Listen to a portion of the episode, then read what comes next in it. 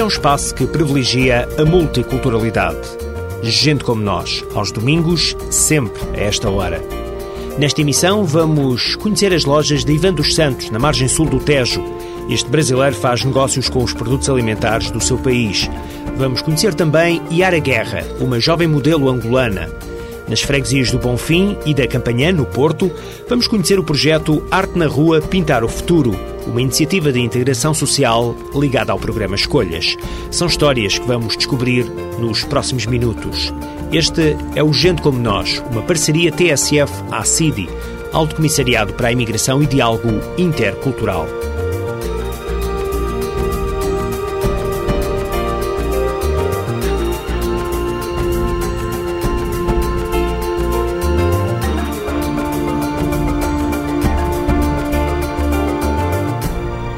Começamos mais uma emissão do Gente Como Nós, desta vez com música.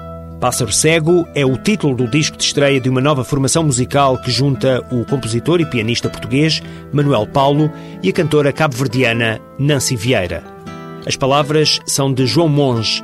Este é um trabalho muito recente que tem um cheiro e uma sonoridade à África. Tenho os sentidos do vento e asas no coração Parto no meu pensamento se o vento está de feição.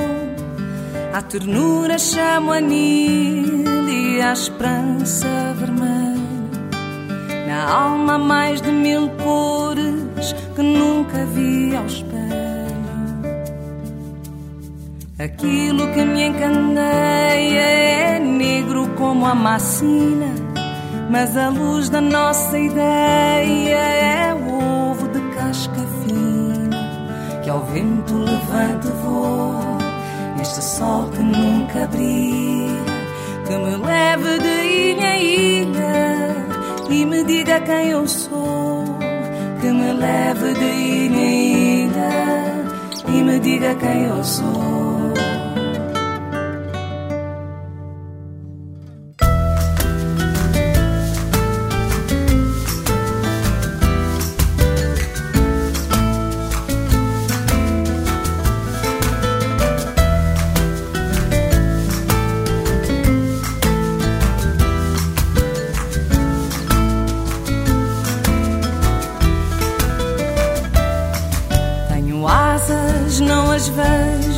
nasci de uma falsa fé, de ser irmã do desejo, de saber como isto é. Sabe Deus onde irei dar, sem mapa nem farolim, onde o vento me levar, há um bocado de mim, que ao vento levante voo, este sol que nunca brilha, que me leve de ilha em ilha quem eu sou, que me leve de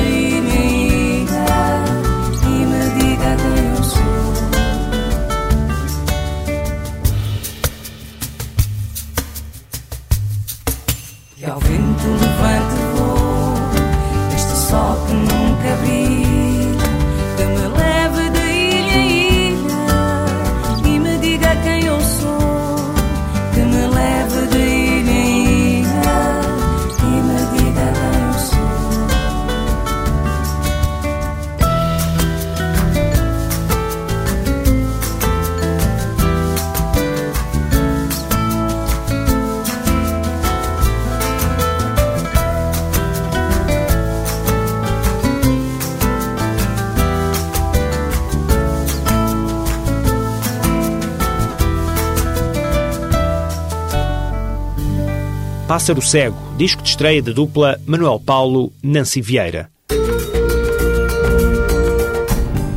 Continuamos com ritmos quentes. Yara Guerra é uma jovem modelo que nasceu em Angola. Veio para Portugal ainda bebê, tinha apenas um ano de idade quando trocou de país. Apesar de tudo, Yara mantém uma forte ligação às origens. Posso dizer que estou bastante ligada à minha cultura, porque mesmo em casa sente-se o calor da África, a intensidade do calor da África em casa. Em termos, posso dizer, em termos gastronómicos, musicais, eu estou sempre em casa, estou sempre a ouvir o meu semba, o meu kuduro, a minha tarraxinha, faz sempre parte de Angola. De Angola, o país onde nasceu, apenas guarda as memórias do que lhe foram transmitindo. O que Angola tem de maior riqueza e que todo mundo sabe é o petróleo e o diamante em que muitas vezes não é bem aproveitado e se vê-se às vezes.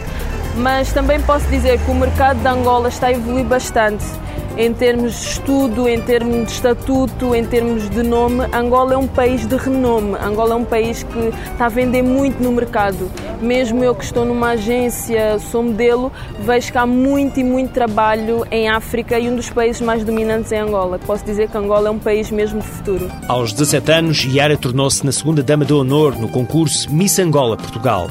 A jovem foi incentivada pela família e amigos. Nunca sonhei de ter chegado onde cheguei porque eu sempre pus muitas coisas em jogo, que era ah, o facto de, de, ser a mais nova lá, o facto de ser a mais nova, eu punha na minha cabeça em que nunca conseguirei chegar tão longe onde cheguei e também não tinha muita autoestima, não, não era daquelas pessoas vaidosas como elas, daquelas raparigas mais excêntricas, sempre fui um bocado tímida, mas uh, visto que cheguei onde cheguei, agora acredito em mim própria, já tenho mais aquela vontade comigo própria e isso fez de mim uma grande pessoa. Boa noite a todos, chamo Yara, sou estudante de Ciências e Tecnologia e estou aqui pelo facto de ter a oportunidade de mostrar ao mundo o meu potencial e força de vontade de representar a mulher angolana. Obrigada e divirtam-se. Depois das prestações, a jovem angolana recorda o momento mais difícil da competição. De certa forma foi na parte das perguntas.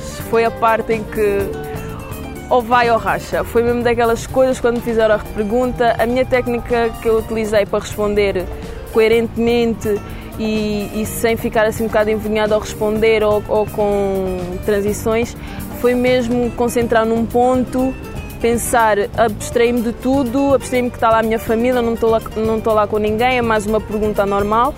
E foi daquelas coisas, eh, ele perguntou-me, fixei, respondi claramente e saí de lá com o título. As expectativas não eram muitas e talvez por isso a surpresa tenha sido maior quando a anunciaram como a segunda dama de honor do concurso Miss Angola Portugal. O melhor momento foi quando citaram o número 13, em que era Miss Segunda Dama de Honor, na qual seria eu. Aí foi o melhor momento quando eu estava a receber a faixa e olhei para a minha mãe. Aquilo foi uma coisa espetacular para a minha vida. Yara deseja tornar-se numa mulher de sucesso e regressar à Angola. Eu tenho muitos sonhos. O meu próximo sonho é, será concluir os meus estudos. Uh, pretendo concluir os meus estudos. Pretendo tirar arquitetura aqui, pretendo entrar na faculdade. Uh, depois prosseguir para Angola, já com o meu diploma, tudo. Eh, para lá me tornar uma angolana de muito sucesso e contribuir com o estatuto da minha família, ajudar quem tenho que ajudar, dar orgulho à minha mãe, principalmente que ela é uma mulher batalhadora e merece. E estar bem na vida, com paz, saúde, tudo e que boas pessoas me rodeiem à volta, os meus amigos, tudo mais. Com apenas 17 anos, Yara já tem bem definido o futuro, dar continuidade ao sonho de uma vida melhor. Site da Comissão para a Igualdade e contra a Discriminação Racial pretende sensibilizar a opinião pública sobre a importância da luta contra o racismo, disponibilizar o acesso a formulários de queixa a apresentar junto da Comissão e verificar online o estado dos processos de contraordenação. O site também presta todas as informações úteis para se poder denunciar situações de racismo e obter todo o apoio necessário ao nível jurídico e psicológico de forma gratuita e confidencial junto da UAVIDRE, Unidade de Apoio à Vítima Imigrante e de Discriminação Racial ou Étnica. Visite e conheça o novo site da Comissão para a Igualdade e contra a Discriminação Racial em www.cicdr.pt.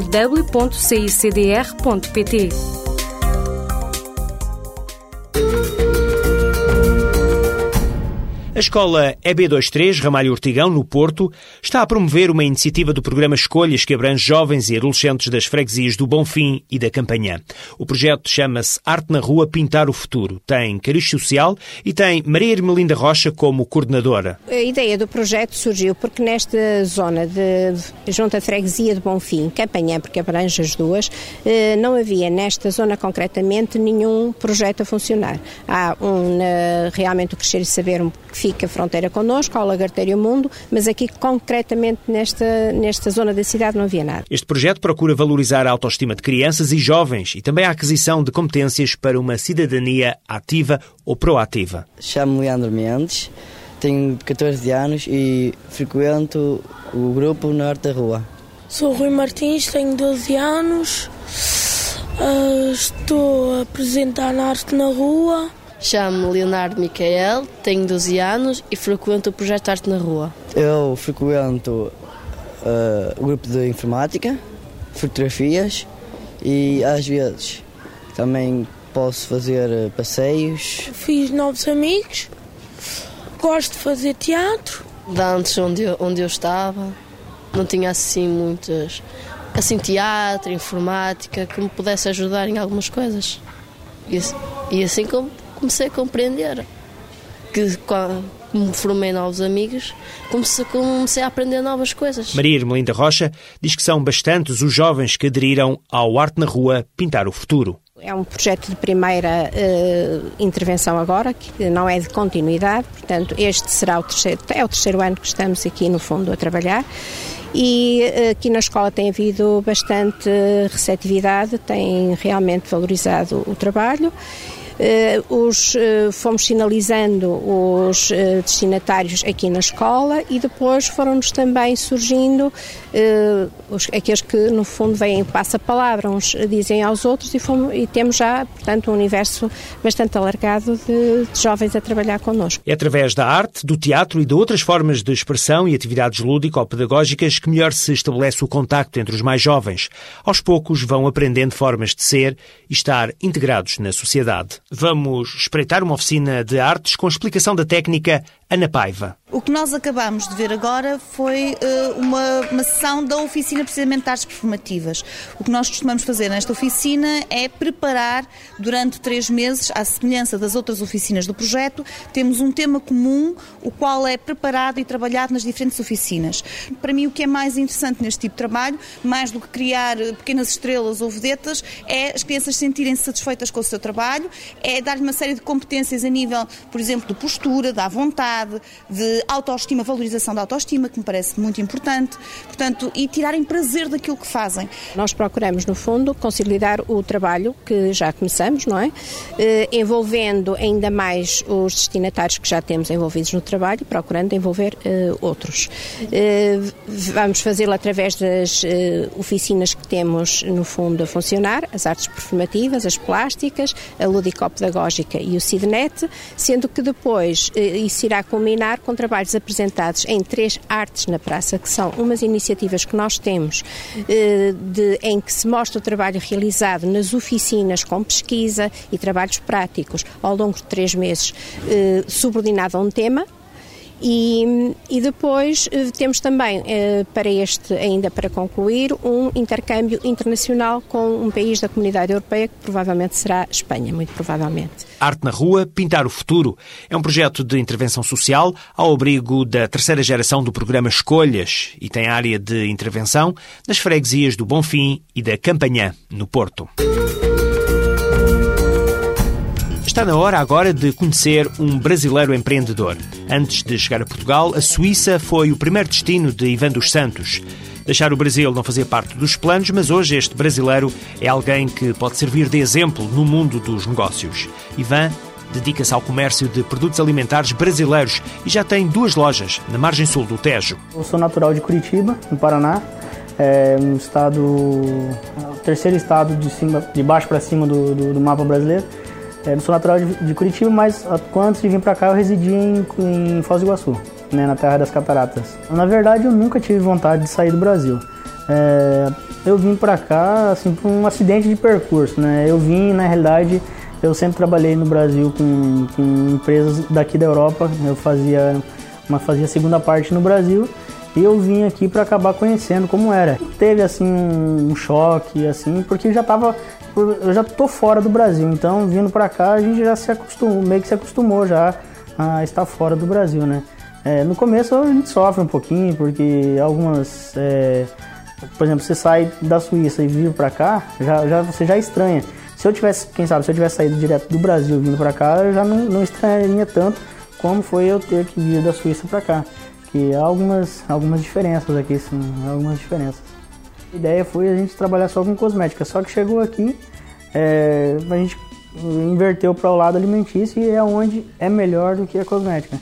É onde as pessoas se identificam mais, porque cosmética você tem em qualquer loja aí, você tem produtos até o que o brasileiro quando está no Brasil quer produto importado. Chega aqui vai querer o brasileiro, né? Então já é uma, é uma certa. Já não tem tanta saída quanto o produto alimentício. Porque se ele vem aqui, ah, eu vejo um produto, né? Por exemplo, ah, eu, eu quero uma bolacha específica que tem no Brasil, um biscoito, né? Aí chega aqui, ele vê aquele biscoito, ele, ele vai levar, não interessa se é mais caro ou o que, que é, mas ele vai levar. Agora um shampoo não, um shampoo ele pode comprar em qualquer lugar aí, em outra marca qualquer que não, não faz diferença, mas aqui é um produto que sente saudade. A gente tem, porque no Brasil, como você sabe, é um país muito grande, né? Então, sei lá, tem 27 estados, 26, 27 estados, né? E cada estado no Brasil, cada região tem um tipo de alimentação, até um tipo de falar. É, por exemplo, no Paraná a gente força mais o R, no outro já falam mais suave. Então a alimentação no Paraná é um tipo de alimentação, no Rio Grande do Sul é outra, em Santa Catarina é outra.